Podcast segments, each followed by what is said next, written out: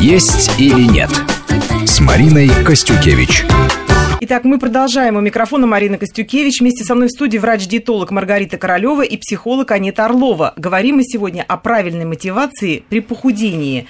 Вот мы затронули такие вещи, как э, стремление нравиться мужу, подругам, маме угодить. А вот как быть, если собственный ребенок, уже повзрослевший, говорит маме, мама, ну вот не так ты выглядишь, не так вот красиво, как мне бы хотелось. Я помню, э, вот Жасмин, певица, сказала, что ее сын сделал ей замечание после вторых родов и впрямую указал то, что она стала другой, нежели была изначально. И он сказал, мама, а будешь ли ты когда-то такой, когда ты была? Ее так задели эти слова, что она заставила себя начать э, работать над телом по-другому, нежели она к этому подходила раньше.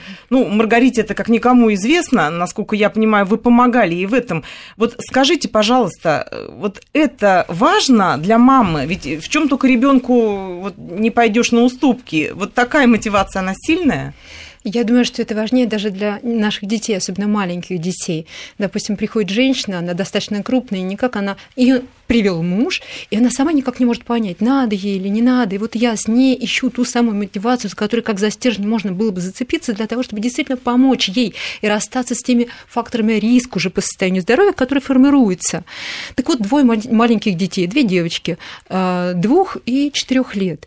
И мы находим с ней ту самую мотивацию, которая нам позволяет начать работать. Маленькие дети. Идут они в детский садик. Начинаются коммуникации. Детям хочется самоутвердиться в коллективе. Чем они самоутверждаются? Мама. Мама фея, мама королева, мама все.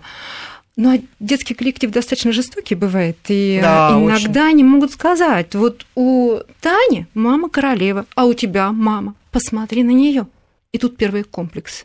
И ребенок не понимает что-то, быть может, не то он сказал, быть может, не так, и здесь уже ограничения. Ребенок каждый раз уже будет думать, сказать в попад, либо не в попад, либо не сказать ничего. Это высокая степень ответственности за наших детей. Они должны быть свободны, они должны быть уверены. И мы э, должны не просто быть в гармонии с собой, мы должны учить детей правильному, здоровому образу жизни, формировать пищевые навыки а, для того, чтобы дети не имели никаких комплексов, проблем, болезней. А, это высокая степень ответственности за будущее поколение. Это серьезная мотивация. И шаг за шагом можно изменить свою жизнь благодаря этому фактору. Анета, как вы считаете, в этом случае нужно идти на поводу желания ребенка или действительно начать прислушиваться, но при этом оставаться самой собой? Э, дело в том, что мне, как маме, у которой э, сейчас семилетний сын, мне кажется, что, наверное, это самая, самая сильная возможная мотивация, когда твой любимый, самый главный мужчина а, говорит э, о том, что он хотел бы, чтобы ты как бы выглядела лучше. Меня, это сильная мотивация, очень мальчики особенно. У меня был да. потрясающий случай личный. Два года назад я родила второго ребенка, ну и мой сын, он много как бы со мной как бы, по всяким съемкам, по всяким мероприятиям. А и... второй ребенок тоже сын? Дочка, доченька. Вот, и он много со мной везде, и он видит, что много людей, много общения. И вот э, меня просто настолько это удивило и шокировало, а, когда родилась доченька, вот проходит три месяца, и мой э, сын меня мотивировал на похудение, но иначе. Он сказал, мамочка, мамочка, я так рад, что у тебя сейчас есть животик и такие пухлые ручки. Это понятно, что тебя будут меньше приглашать в телевизор и на всякие съемки, и ты будешь больше с нами. И он, когда он это сказал, я говорю, правда? Ну, конечно, мамочка, может быть, ты еще забеременеешь, у тебя опять вырастет животик, и ты вообще не будешь никуда ходить. То есть он опять же свои выгоды. Да, да, это был такой вообще для меня ну, хороший мотивационный фактор, да. Скажите, а вот иногда говорят, я, в общем-то, довольна своей фигурой, довольна телом, но у меня давление, у меня отекают ноги, у меня что-то шалит там спина, как-то позвоночник тянет. Вот я бы хотела похудеть ради здоровья. Вот эта мотивация, она правильная? Вообще она честная? все таки человек, может быть, скрывает э, свои истинные назначения вот этого желания? Или действительно люди хотят похудеть для того, чтобы вернуть какое-то здоровье утраченное? На самом деле это достаточно частая мотивация, и как первичная мотивация, она присуща особенно мужчинам.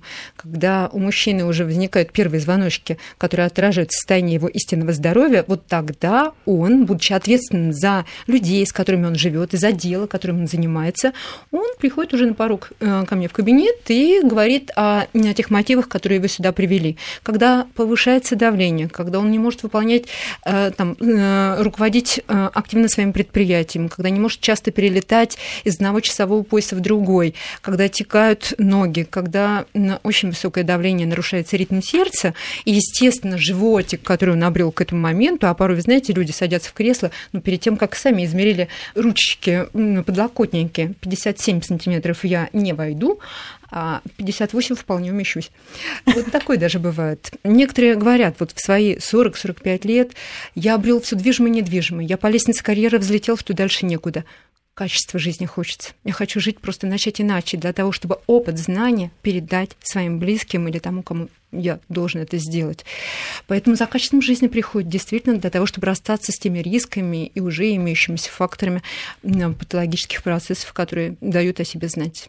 Это Анита, как, мотивация. Анита, как вы думаете, вот для того, чтобы достичь большего результата, какая из этих мотиваций важнее? Заставить своего любимого по-другому на себя взглянуть, просто помочь себе влюбиться и обратить чье-то внимание на себя, здоровье или, может быть, карьера? Вот какая сильнее? Я думаю, что все абсолютно мотивации э, в тот или иной момент для того или иного человека в тот или иной период жизни могут быть супер успешными.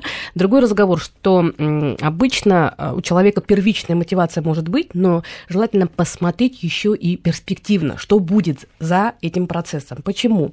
Потому что есть такой термин э, психологический вторичная выгода. То есть бывает так, что э, на первом плане очень хочет похудеть, постройнеть, тоже слово красивое, постройнеть, очень хочет обрести вот эту красивую фигуру женщина. И она приходит и говорит, я хожу, но у меня не получается. Я выполняю то, что говорит диетолог, я стараюсь, я все время срываюсь, я почему-то все время нарушаю. То есть вот что мне делать? И когда начинаем рисовать, пытаемся понять вообще, а почему вот что дальше? Оказывается, что ее абсолютно не устраивает ее супруг. То есть она с ним не очень-то хочет жить. Он выпивает, у него там свой спектр там проблем, при этом она к нему очень тепло относится. И она понимает, что если как бы ее не будет рядом, то, возможно, да, ситуация у него будет складываться не очень хорошим образом. Ребенок очень любит отца. И тогда оказывается, что вот эта цель, которую она берет, чтобы стать стройной и привлекательной, с одной стороны, она к ней стремится, а с другой стороны, она боится этого. Почему? Потому что как только только она станет стройной и привлекательной, на нее начнут обращать внимание мужчины. Муж не устраивает, то есть она сразу может попасть в отношения, и след, и за этим может произойти тот самый развод, которого она боится. Ее способ ничего не менять в жизни, не сталкиваться вот с этим конфликтом, это держать вес. В такой ситуации, когда она сама себе не нравится, э, естественно, она себя и подает по-другому, да, меняется кинетика тела, там, позы, движения, походка, все другое, одежда, она таким образом как будто бы ставит некий заслон от внимания мужчин и может жить в том, условно говоря, в, том, в той ситуации, которая есть, какая бы она ни была, с низким качеством жизни. И порой не надо путать желание, вот просто желание э, действительно с мотивацией. Э, например, можно бесконечно смотреть на Луну и желать там оказаться, как бы хотелось, но мы тем самым ни на миллиметр не приблизимся к ней. Или если бы после полета на Луну изменилось бы существенно наше здоровье, Тогда бы мы подумали, как и когда записаться в школу космонавтов, быть может, нас научат, чтобы оказаться там, чтобы изменить себя кардинально. То есть надо понимать, для чего вы хотите сделать то, что хотите сделать, какую выгоду вы от этого получите. И тогда уже наступает, э, э, начинается поступательное движение. Ведь мотивация – это динамические изменения, та динамика, которая оказывает влияние на поведение человека, направляя его, а, делая его устойчивым в выборе, и э, шаг за шагом позволяет действительно достичь цели. И от цели все зависит. Бывает, что человек ставит для себя стратегическую цель. Вот я завтра буду другим человеком он завтра. Или а, я, скажем, через неделю буду олимпийским чемпионом. или буду чемпионом да. Да, на длинной дистанции. А человек никогда не занимался спортом, гантели не поднимал, на физкультуру не ходил. И через неделю, безусловно, он чемпионом не станет. И на дистанцию наполовину, до середины дистанции набежит, э, не добежит, до, уж, до конца уж и точно первым не добежит. А он поставил для себя невыполнимую цель. А если он скажет, я завтра, пожалуй, для того, чтобы приблизить себя к цели, а, начну просто гулять по парку с утра быстрым шагом начну эти движения. А, я хочу улучшить свое самочувствие. Он каждое утро начал вставать, в течение недели уже ходит, не только созерцает, не только получает удовольствие, но действительно а, потихонечку даже расстается с лишними килограммами. Следующим шагом он отказывается от вечерней трапезы. Потом он делает выбор э, в пользу здоровых продуктов, Поэтому шаг за шагом он придет к той цели, которую для себя он поставил, оздоровиться, стать в итоге успешным, а, обрести то, что он в жизни а, потенциально не мог сделать там, с весьма существенным избыточным масс э, э, массой тела в силу уже имеющихся проблем, даже по состоянию здоровья. И мудрые китайцы говорят, для того, чтобы пройти путь в тысячу ли, надо сделать первый шаг. Вот кто думает сразу о конце этой дороги, быть может, до нее до этого конца никогда не дойдет. А если человек думает о каждом шаге, который завтра, послезавтра он будет делать, он совершенно точно доберется до цели. Поэтому надо ставить определенные цели для себя, стратегически, тактически на завтра, на послезавтра, на ближайшую неделю, для того, чтобы действительно получить результаты. Не только получить, а закрепить свой успех в итоге.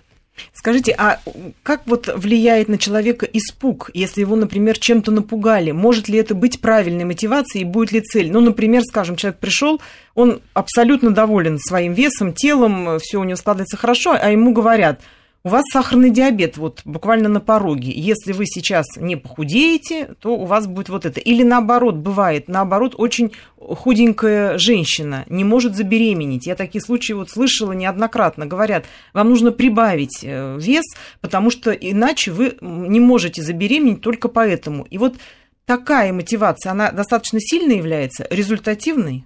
Ну, естественно, да. чем больше, как говорится, страхов, чем больше тревоги, то есть есть обоснованные тревоги за жизнь человека, и также как за деторождение, естественно, это очень мощный инструмент. Другой разговор, что вообще люди делятся по э, та же самая мотивация. Да? Я вынуждена снова прерваться.